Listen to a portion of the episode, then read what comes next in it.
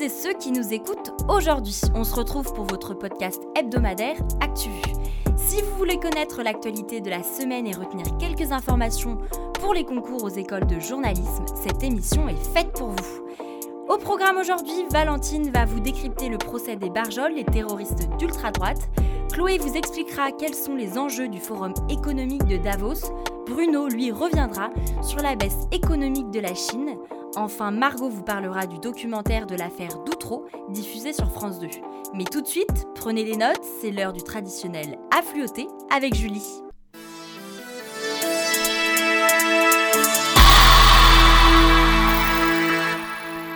C'est une terrible tragédie que déplore Volodymyr Zelensky en Ukraine. Un hélicoptère s'est écrasé mercredi 18 janvier près d'une école à Brovary dans la région de Kiev. 14 morts et 25 blessés, c'est le bilan macabre du crash. Parmi les victimes, le ministre de l'Intérieur ukrainien, Denis Monastyrsky, ainsi que son premier adjoint et le secrétaire d'État du ministère. D'après le gouverneur de la région de Kiev, les circonstances de l'accident sont en cours d'élaboration. Un autre crash, cette fois au Népal. C'est la pire catastrophe aérienne du pays depuis 92. Mardi 17 janvier, un avion en provenance de Katmandou s'est écrasé alors qu'il s'apprêtait à atterrir à Pokhara. L'appareil est tombé dans un ravin profond de 300 mètres et au moins 70 passagers ont perdu la vie. Les autorités ont commencé à restituer les corps des victimes à leurs familles, tandis que la cause de l'accident est toujours inconnue. Vous avez dû voir passer ces images, celles de Greta Thunberg emmenée par des policiers. La militante écologiste suédoise a été arrêtée mardi en Allemagne alors qu'elle participait à une manifestation. La jeune femme est dans le pays depuis plusieurs jours pour soutenir les opposants à l'extension d'une immense mine de charbon dans le bassin de Rhénan.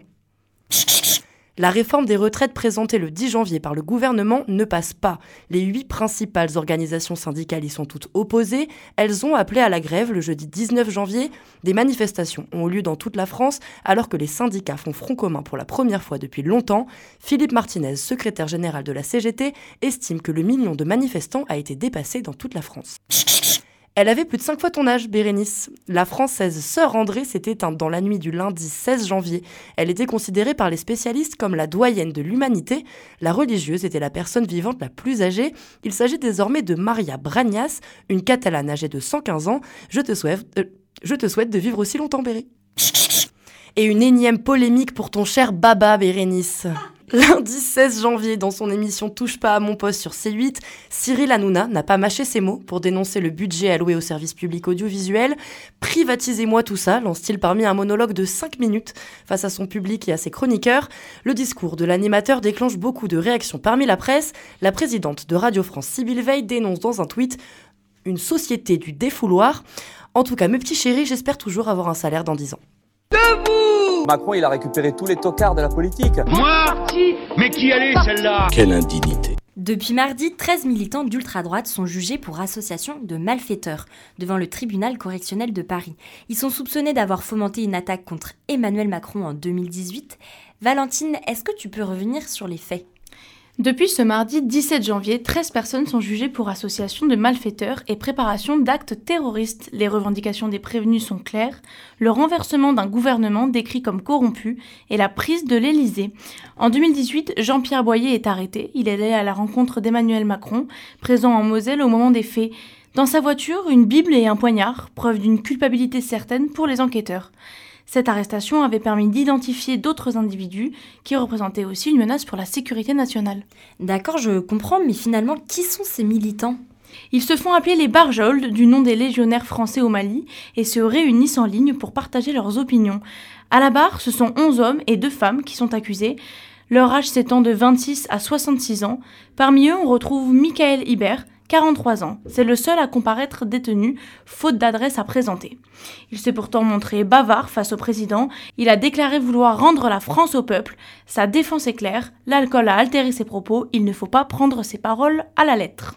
Comment se passe le procès en ce moment? Tu peux nous raconter? Alors le procès est assez étonnant, la plupart des prévenus ne semblent pas saisir les enjeux d'un tel événement. Certains, comme Nathalie, n'hésitent pas à se plaindre du coût de la vie parisienne. Elle ajoute détester Paris, d'autres, comme Julien, préféraient nourrir leur chat. Le président s'est montré insistant et a souligné l'extrême importance d'une présence assidue tout au long du procès, mais les mises en cause ne l'entendent pas de cette oreille. Le procès doit se poursuivre jusqu'au 3 février prochain et sans transition, tu nous parles droit des animaux. Ce lundi 16 janvier, c'est l'Assemblée nationale qui a volé au secours des animaux. Les députés ont voté à une quasi-unanimité une loi visant à interdire l'utilisation d'outils coercitifs. On compte 111 voix contre 5 pour la cause animale. Le texte doit encore être transmis au Sénat. Mais concrètement, c'est quoi ces outils coercitifs? Eh bien, par exemple, c'est des colliers de dressage, électriques, étrangleurs ou encore à pointe. Ils sont jugés trop violents et entraînent d'importantes souffrances pour ces petites bêtes. La proposition de loi a été portée par Corinne Vignon en lien avec la Fondation Brigitte Bardot. Elle décrit les séquelles physiques provoquées par ces colliers, brûlures, perte de poils, comportements de terreur, paralysie, bref, c'est de la maltraitance. Et donc, quelles sont les sanctions finalement? Les peines encourues en cas d'infraction s'élèvent à 750 euros. Pour les professionnels du dressage ou les récidivistes, cette amende s'alourdira à 3750. On note quand même une petite exception, une dérogation est prévue pour les services des armées qui utilisent des chiens et pour les opérations de capture d'animaux. Ce mardi 17 janvier, la préfecture du Rhône a mis en garde ses habitants et a recommandé de ne pas consommer les œufs et la chair des volailles. On a retrouvé plusieurs substances toxiques dans des œufs prélevés chez des particuliers du sud-ouest à Lyon, à Pierre-Bénite. Alors attention, ce n'est pas très facile à prononcer, mais ces substances sont appelées polyfluoroalkylées et perfluoroalkylées, ou plus simplement PFAS. Ils font partie d'une famille de composés chimiques soupçonnés d'avoir un impact néfaste sur la santé. Les taux de PFAS, dits polluants éternels, se sont révélés beaucoup trop hauts. Les soupçons se portent sur l'usine Arkema, située dans le village de Pierre-Bénite. Ce même mardi, la France a dévoilé son plan d'action contre les PFAS. Elle soutient un projet européen qui vise à restreindre la fabrication et l'usage de ces substances. God save the king. Sono una donna, sono una madre, sono italiana. I have a dream. Be you. Be, be proud of you. C'est le grand retour du sommet économique de Davos après plus de deux ans de pandémie, Chloé. Coopérer dans un monde fragmenté, c'est l'ambition de cette édition 2023 du Forum de Davos selon le président du Forum économique mondial, Borge Brendé. Rendez-vous dans la paisible station alpine des Grisons, en Suisse, où se réunissent depuis le 16 janvier, lundi dernier, des patrons de multinationales, des banquiers, des responsables politiques ou encore des intellectuels qui viennent du monde entier. Cette année, 2800 participants sont attendus et on va parler de l'invasion russe de l'Ukraine, du dérèglement climatique et de la crise de la mondialisation. En gros, ils sont en plein dans l'actu, nos milliardaires. Le creusement des inégalités économiques est au centre des préoccupations, au point que 200 millionnaires réclament d'être plus taxés sur leur fortune. Dans une lettre relayée mercredi 18 janvier par l'ONG Oxfam et adressée aux dirigeants réunis à Davos, plus de 200 millionnaires et milliardaires demandent à être davantage taxés. Ils ont avancé qu'au cours des deux premières années de la pandémie, les 10 hommes les plus riches du monde ont vu leur richesse être multipliée par deux, alors que 99% des personnes ont vu leurs revenus baisser. Dans son rapport, Oxfam rappelle que depuis 2020, les 1% les plus riches ont capté 63% des richesses produites, c'est-à-dire près de deux fois plus que le reste de la population mondiale. Et pour la 53e édition du Forum de Davos, beaucoup se demandent quelle est la pertinence d'un tel rendez-vous. De nombreux acteurs se font remarquer par leur absence. Et notamment les Britanniques, Bérénice. Nos amis anglais brillent de leur absence puisque ni le Premier ministre Rishi Sunak, ni son chancelier de l'échiquier Jeremy Hunt n'ont fait le déplacement. Si la mobilisation sociale qui perturbe nos voisins n'y est pas pour rien, c'est aussi difficile pour les dirigeants de s'afficher au forum, qui est maintenant considéré comme le temple du capitalisme. Donc même combat pour Emmanuel Macron qui ne fera pas le déplacement en pleine mobilisation contre la réforme des retraites. Si les Russes sont absents pour la deuxième année consécutive, cette fois, une délégation ukrainienne est attendue et le président Volodymyr Zelensky a prévu d'intervenir à distance, notamment pour accentuer la nécessité de nouvelles livraisons d'armes. Mais du coup, cette édition, c'est un flop? Eh bah pas complètement, les Allemands qui semblent être les derniers à y croire ont envoyé une grande délégation, parmi lesquels le chancelier Olaf Scholz, ses ministres de la Finance et de l'Économie. De leur côté, les Espagnols, les Chinois, les Finlandais et la présidente de la Commission européenne Ursula von der Leyen seront eux aussi de la partie. Et de l'autre côté de la planète, une autre dirigeante, Jacinda Ardern, tire sa révérence. C'est au bord des larmes et la voix tremblante que la dirigeante du parti néo-zélandais a annoncé sa décision de démissionner mercredi soir. Elle s'est dit épuisée par son mandat et déclare ne plus avoir l'énergie nécessaire pour assumer sa fonction. Petit rappel, elle était au pouvoir depuis 2017. Elle avait à l'époque 37 ans et avait amené un vent nouveau dans le pays. La plus jeune première ministre néo-zélandaise a été réélue en 2020. Elle quittera ses fonctions d'ici le 7 février.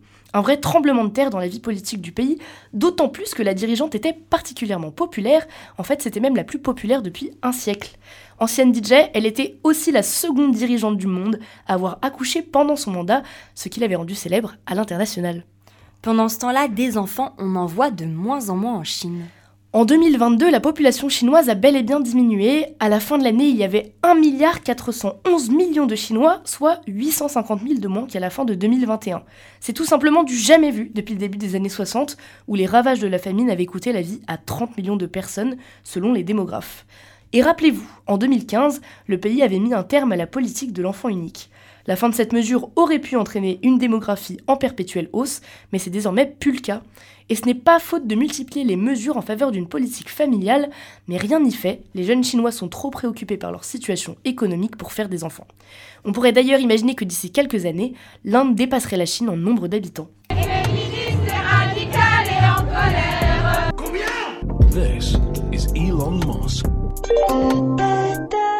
Gros coup de mou pour l'économie chinoise qui a dévoilé ses chiffres pour l'année 2022. À l'heure du bilan, le taux de croissance a du mal à s'envoler et n'atteint que 3%. En dehors de la crise de 2020, c'est le pire chiffre depuis 1976. Pour vous donner un ordre d'idée, le taux de croissance sur l'année 2021 s'élevait à 8,1%. On parle souvent de la Chine comme d'une locomotive de l'économie mondiale. Cette année, elle a du mal à jouer son rôle. Et c'est une des conséquences de la politique zéro Covid? Exactement. L'année 2022 a été marquée par une politique très stricte contre le Covid, à base de tests à tout va et de quarantaine si ces derniers étaient positifs. Et Bérénice, il se passe quoi quand des millions de Chinois sont dans des centres de quarantaine au lieu de vivre normalement? Je pourrais pas te répondre, mais j'imagine que tu vas nous donner la réponse, non? Oui, du coup, ils consomment moins, et si les ménages consomment moins, les entreprises ont du mal à produire plus, et mécaniquement, les exportations baissent. Selon les chiffres de la douane, les exportations du pays ont baissé de presque 9% sur l'année 2022. Pour ne rien arranger, c'est un dispositif qui est extrêmement cher. Par exemple, pour la province de Guangdong, au sud du pays, les dépenses liées à la stratégie zéro Covid ont atteint 71,1 milliards de yuan en 2022, c'est l'équivalent de presque 10 milliards d'euros. Pendant que le pays devait faire face au Covid, son économie était elle aussi grippée. Le 7 décembre dernier, le gouvernement a annoncé assouplir ses mesures sanitaires, une réponse aux nombreuses manifestations qui ont secoué le pays et qui tentent de sauver son économie. Et ça marche? Difficile à dire, on n'a pas beaucoup de recul encore. En tout cas, la fin de certaines mesures sanitaires a eu un effet direct sur l'économie. Des centaines de milliers de personnes se sont retrouvées au chômage. Du côté du géant américain Microsoft, l'avenir est là aussi plus qu'incertain. Ce sont 10 000 emplois qui sont menacés, soit 5% des effectifs de la compagnie. Cette vague de licenciements était pendant longtemps une rumeur relayée par Bloomberg. La firme l'a finalement confirmé dans un document boursier publié ce mercredi 18 janvier. Microsoft avait déjà procédé à deux séries de licenciements, une en juillet 2022 et une plus récemment, au mois d'octobre dernier. Le PDG Satya Nadella avait déclaré fin novembre avoir peur d'un ralentissement de l'activité, après notamment un excellent début de pandémie pour le secteur informatique. Sur l'année 2022, les ventes mondiales de PC ont baissé de 22%. On retourne en France avec une proposition de loi qui a été adoptée à l'unanimité au Sénat et en première lecture à l'Assemblée. Quitter le domicile et fuir les violences conjugales, c'est à ça que devrait servir cette aide proposée par la sénatrice UDI Valérie Létard. Selon les associations, l'aspect financier est une des raisons qui force les victimes de violences à rester dans le foyer conjugal ou alors à y retourner après l'avoir quitté. Il s'agirait d'un prêt effectué par la CAF en trois mensualités. La première aurait lieu deux jours après la demande, de quoi agir au plus vite. Après, la victime pourra bénéficier du RSA pendant six mois. Le dispositif a été expérimenté dans le département du Nord. Beaucoup de flou demeure encore au sujet de cette aide, notamment son montant, qui sera décidé par décret. On rappelle que 147 féminicides ont été recensés en 2022 selon le collectif Nous Toutes, 25 de plus qu'en 2021. Moi je crois pas qu'il y ait de bonnes ou de mauvaises situations. Moi tu me parles pas d'âge. Uh, I, I uh, the ball. 12 enfants victimes d'agressions sexuelles, 4 adultes reconnus coupables, 13 personnes acquittées après 3 ans de prison. Aujourd'hui, Margot, tu reviens sur l'affaire d'Outreau. 20 ans après les faits, les Français vont pouvoir se replonger dans l'un des plus grands fiascos judiciaires de ces dernières décennies, avec un documentaire exceptionnel réalisé par Olivier Ayache-Vidal et Agnès Pisini. Pour rappel, l'affaire débute en 2000. Myriam Badoui et Thierry Delay habitent à Outreau, dans le Pas-de-Calais. Ils vivent avec leurs quatre enfants qui, une fois placés en famille d'accueil, les accusent de viol. Incarcérée, Myriam Badoui va reconnaître les faits, mais aussi multiplier les lettres à l'intention du juge où elle dénonce et énumère les noms de voisins qui auraient participé avec elle et son mari à des orgies incestueuses. Et un an après, 70 personnes au total sont citées dans l'affaire. Le 1er juillet 2003, 17 personnes sont renvoyées aux assises pour viol sur mineurs de moins de 15 ans. On découvrira plus tard que parmi eux, il y avait 13 innocents. Il a quoi de spécial ce documentaire du coup? Depuis mardi, cette nouvelle série documentaire de 4 épisodes, sobrement appelée L'affaire d'Outreau, est disponible sur France TV. Alors des documentaires sur des affaires judiciaires célèbres, il y en a eu beaucoup, Grégory sur Netflix, Daval sur BFM, mais cette fois-ci c'est une mise en scène innovante qui est proposée, mêlant série, cinéma et théâtre. Pour la première fois, la frontière entre réel et fictif est bien visible, par exemple, les reconstitutions ressemblent à des scènes de théâtre avec des décors créés pour l'occasion sur un même plateau. Les acquittés interviennent même pendant les scènes jouées par les acteurs. Enfin bref, si vous n'avez pas compris, il faut regarder. Pour la douzième année consécutive, il conserve sa première place. De qui s'agit-il? L'écrivain Guillaume Musso est encore une fois numéro 1 des ventes en France. D'après le classement réalisé par GFK, pour Le Figaro publié mardi, l'auteur a écoulé en 2022. D'après le classement réalisé par GFK pour Le Figaro publié mardi, l'auteur a écoulé en 2022 1,383 millions d'exemplaires de ses livres. Oui, ça en fait du papier. Ce score le place très loin devant ses concurrents. Le Suisse Joël Dicker attend les 988 000 exemplaires et Melissa d'Acosta 844 000 exemplaires. Mais aux grandes dames de ses fans, l'auteur a déclaré le lendemain de cette annonce vouloir faire une pause dans son rythme d'écriture. Habitué à un roman par an, Guillaume Musso a annoncé que 2023 serait sûrement une année blanche au micro de RTL. Absolument tout ce qui fait de vous ce que vous êtes peut faire de vous un bon journaliste. Colline, c'est quoi ton journal préféré? Concrètement, qu'est-ce que le jury peut nous demander? À force, vous ne ferez plus qu'un avec l'actu. Mais messieurs, dames, aficionados de l'audiovisuel, j'ai tout de même quelques définitions pour vous. Maintenant, à vos carnets et à vos stylos. Dans la rubrique Culture, Margot vous a parlé du documentaire sur l'affaire d'Outreau. Cette semaine, on a justement décidé de s'adresser à un journaliste spécialiste des faits divers. Il s'agit de Daniel Corsan, rédacteur en chef à France Bleu Béarn Bigorre. Bonjour Daniel Corsan, Bonjour. vous êtes euh, journaliste à France Bleu Béarn Bigorre depuis environ 22 ans. Pendant plus de 20 ans, vous avez assisté aux audiences du tribunal de grande instance de Pau. C'est ce qui vous a donné envie d'écrire un livre, Croyez-moi, j'ai menti, qui témoigne de votre présence Vous êtes bien au oui. Qu'est-ce qui vous a donné envie de faire ce métier J'ai j'ai envie de dire la curiosité malsaine. Euh, Mais il y a un peu de ça. C'est-à-dire que j'ai toujours été curieux euh, en règle générale. Je pense que c'est une qualité pour être journaliste. Et curieux de ce qui se passe autour de moi. Et, euh, et euh, je crois qu'il ne faut pas se mentir. euh, un, fait diversier, il, a, il est attiré par, euh, par les choses hors normes. Il est attiré par les gyrophares. Il est attiré par... euh, Qu'est-ce qui se passe là-bas quoi Voilà. Mhm. Ça a toujours été... euh, en moi. J'ai toujours aimé cette actualité-là parce que c'est souvent un choc, c'est souvent une surprise, c'est souvent voilà. Et d'ailleurs, est-ce que vous pourriez nous donner un petit peu votre, euh, votre journée type? Euh, la journée type, c'est euh, il y, y a deux types de journées. Euh, c'est les jours où il y a audience ou les jours où il n'y a pas audience. C'est être disponible, c'est-à-dire que quand le fait divers ne prévient pas, donc faut être toujours disponible pour partir ou couvrir un fait divers quand il survient, un incendie, un accident. Et après, euh, ben, il y a les jours où il y a audience, où euh, ben là, il faut, euh, faut, faut être présent à l'audience, il faut s'organiser pour savoir quand va commencer l'affaire. Mais c'est d'une telle variété et, et c'est plein de surprises, donc voilà, c'est passionnant à couvrir. Et est-ce qu'il y a un fait divers en particulier qui vous a marqué? Oui, il y en a plusieurs. Il y a, bah, il y a les grandes affaires que j'ai eu à couvrir. Il y a l'affaire du CHP de Pau, l'affaire Romain Dupuis. C'est un, un jeune schizophrène qui a tué sauvagement euh, deux personnes, deux membres du personnel de l'hôpital psychiatrique. Après, euh, il s'est avéré que ce jeune était euh, fou et qu'il a été déclaré irresponsable. Donc il y a eu tout, le débat sur qu'est-ce qu'être responsable pénalement de- de- d'un acte. Donc voilà, ça c'était passionnant. Quel conseil euh, donneriez-vous à, des étudiants qui veulent s'essayer à cette discipline? Ben, euh, allez-y.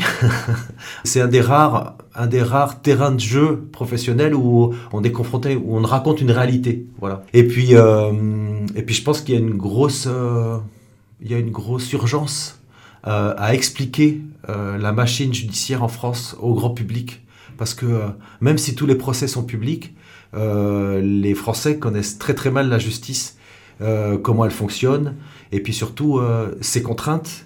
C'est euh, c'est un vrai enjeu, je pense, à, à l'heure surtout de l'immédiateté des réseaux sociaux. C'est un, c'est un gros chantier de, de parler de, des faits divers et de la façon dont on rend justice en France. Et euh, je crois beaucoup à, à la proximité. Euh, je crois beaucoup aux radios locales. J'ai envie de vous dire, Radio France, c'est une belle boîte.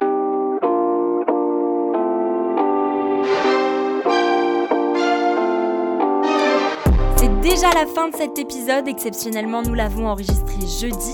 On espère que vous avez retenu l'actualité de la semaine. Merci à Louis à la technique et on se retrouve comme toujours samedi prochain. Bon week-end à vous